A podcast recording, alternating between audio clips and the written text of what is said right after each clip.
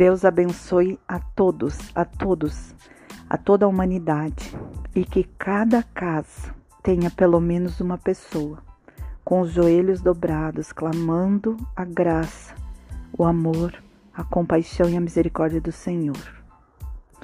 Hoje eu vou ler Romanos 12, é, capítulo, é, capítulo 12, versículo 1. Rogo-vos, pois irmãos, pela compaixão de Deus, que apresentei os vossos corpos em sacrifício vivo, santo e agradável a Deus, que é o vosso culto racional.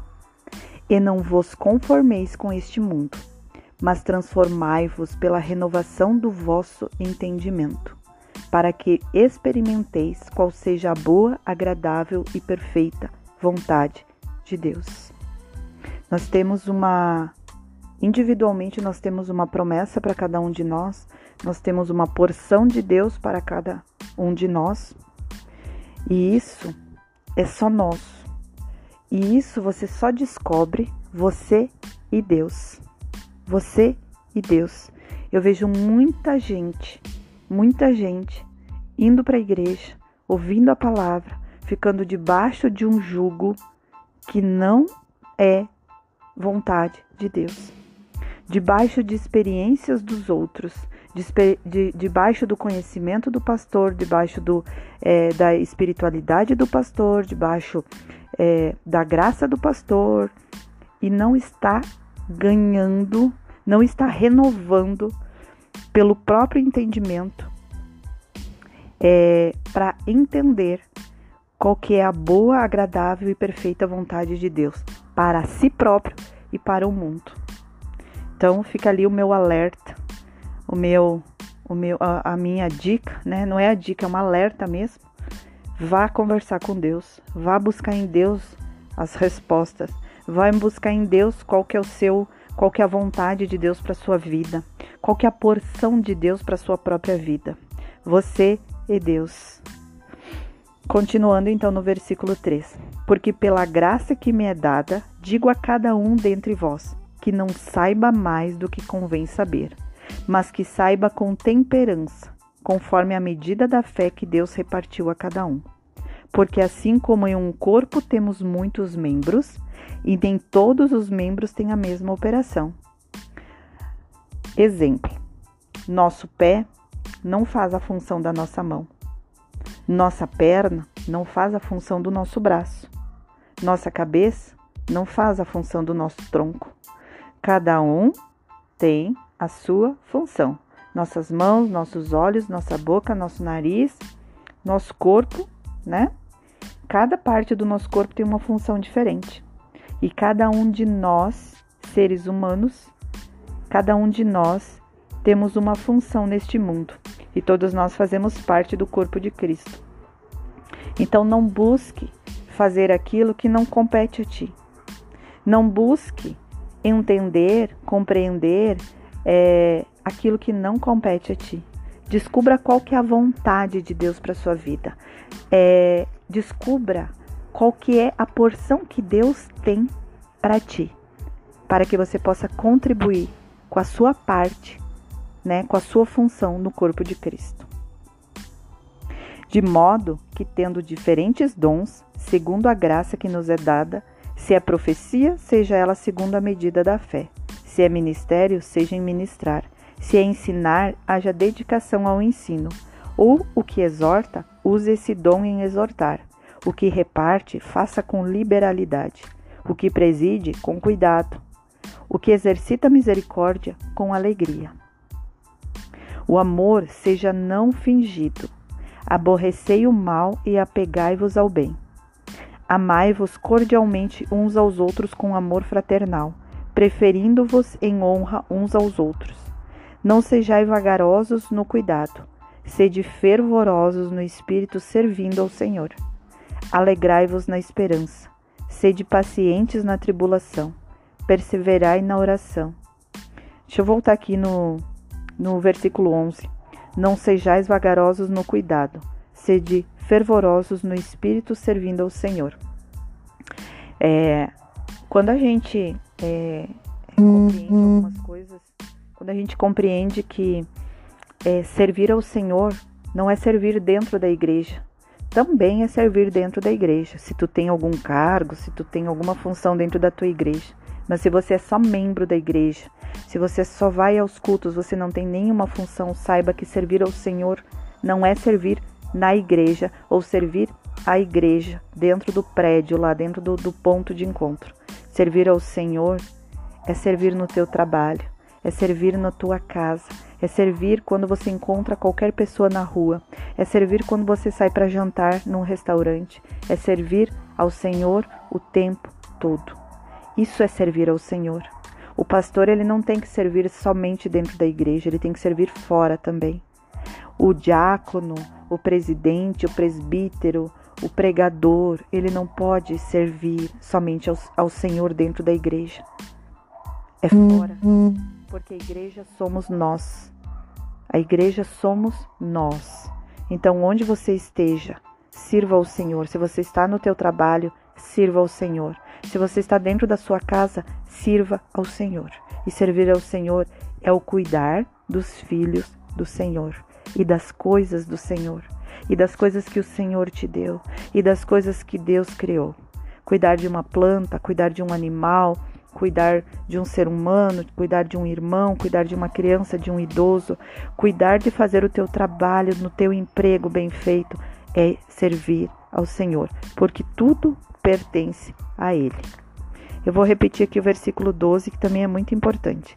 Alegrai-vos na esperança, sede pacientes na tribulação, perseverai na oração. Mais do que ser paciente na tribulação, mais do que perseverar na oração, é se alegrar na esperança. Se alegrar sabendo que a tribulação vai passar e saber que a oração, é, que a tua oração Deus não coloca de lado, Ele ouve. Se tu disser Deus, Deus, Ele está te ouvindo. Se você disser Senhor, Senhor, ele está te ouvindo. Continuando então, no versículo 13 de Romanos 12: Comunicai com os santos nas suas necessidades, segue a hospitalidade. Abençoai aos que vos perseguem, abençoai e não amaldiçoais. Esse aqui eu já falei, não sobre esse versículo, mas já falei sobre isso antes. Quando alguém te faz um mal e tu, em vez de dizer Deus, é, é, Deus, olha o que essa pessoa me fez. Ou dizer assim, é, tu vai pagar, essa pessoa vai pagar caro porque Deus está vendo. Imagina se Deus usasse dessa mesma dinâmica para com você quando você erra com os outros, ou você acha que você é perfeito, ou você não fez uma autoanálise reflexiva para ver ou Deus não te mostrou o teu coração ainda. Se tu não tem essa consciência, pede para Deus mostrar o teu coração.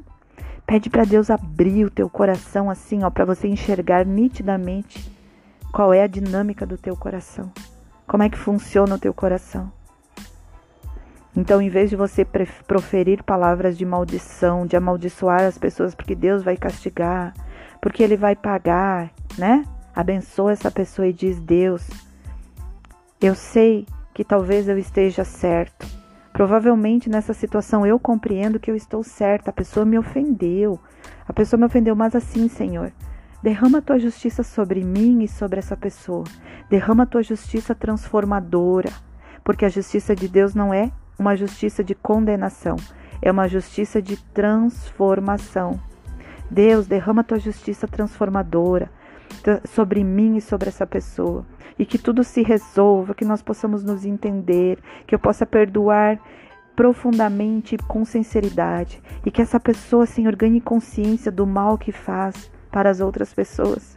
E seja transformada pelo Espírito Santo de Deus. Então, isso é o verdadeiro amor ao próximo, isso é o verdadeiro adoração a Deus, isso é verdadeiramente servir a Deus. Coração tem um coração assim é, parecido com Deus, sabe? com o coração de Jesus. Busque ter um coração parecido com Jesus. Peça a Ele que Ele te dá. Então, continuando. Alegrai-vos com os que se alegram e chorai com os que choram. Quando uma pessoa está alegre, se alegre com ele. Não importa o problema que tu tiver. Não importa, não adianta, não, não interessa o problema que tu tá. Se alegre com ele. Quando uma pessoa tá chorando e você tá muito alegre porque tu recebeu uma bênção gigantesca, chore com essa pessoa. Mostre empatia, sabe? Coloca a tua alegria de lado e chora. Sinta o problema, sinta a aflição dessa pessoa e ore com ela, ore por ela. Seja amoroso, seja dedicado com, com os teus irmãos. Sede unânimes entre vós, não ambicioneis coisas altas, mas acomodai-vos às humildes. Não sejais sábios em vós mesmos. A ninguém torneis mal por mal. Procurai as coisas honestas perante todos os homens. Se for possível, quando, quanto estiver em vós, tende paz com todos os homens. Nossa, eu tive um entendimento, abriu minha alma agora quando eu li, antes de, de gravar, eu li, né, esse, esse versículo, esse capítulo, né? Agora eu tô relendo aqui, gravando e relendo. E olha só, eu sempre, a gente não consegue gostar de todo mundo, a gente não consegue amar todo mundo. E quando a gente se dá por, por quando a gente tem algum problema com alguma pessoa, é, principalmente uma pessoa que a gente convive muito, e aí você tem aquele quesinho com essa pessoa e tu não consegue se livrar e tu não consegue se livrar. E aí aqui Paulo diz, não é? é se for possível, quanto estiver em vós. Tem, não é quando, é quanto, quantia.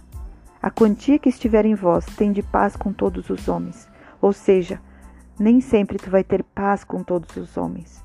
Busque ter o máximo possível, mas infelizmente, vez ou outra, você vai ter conflitos.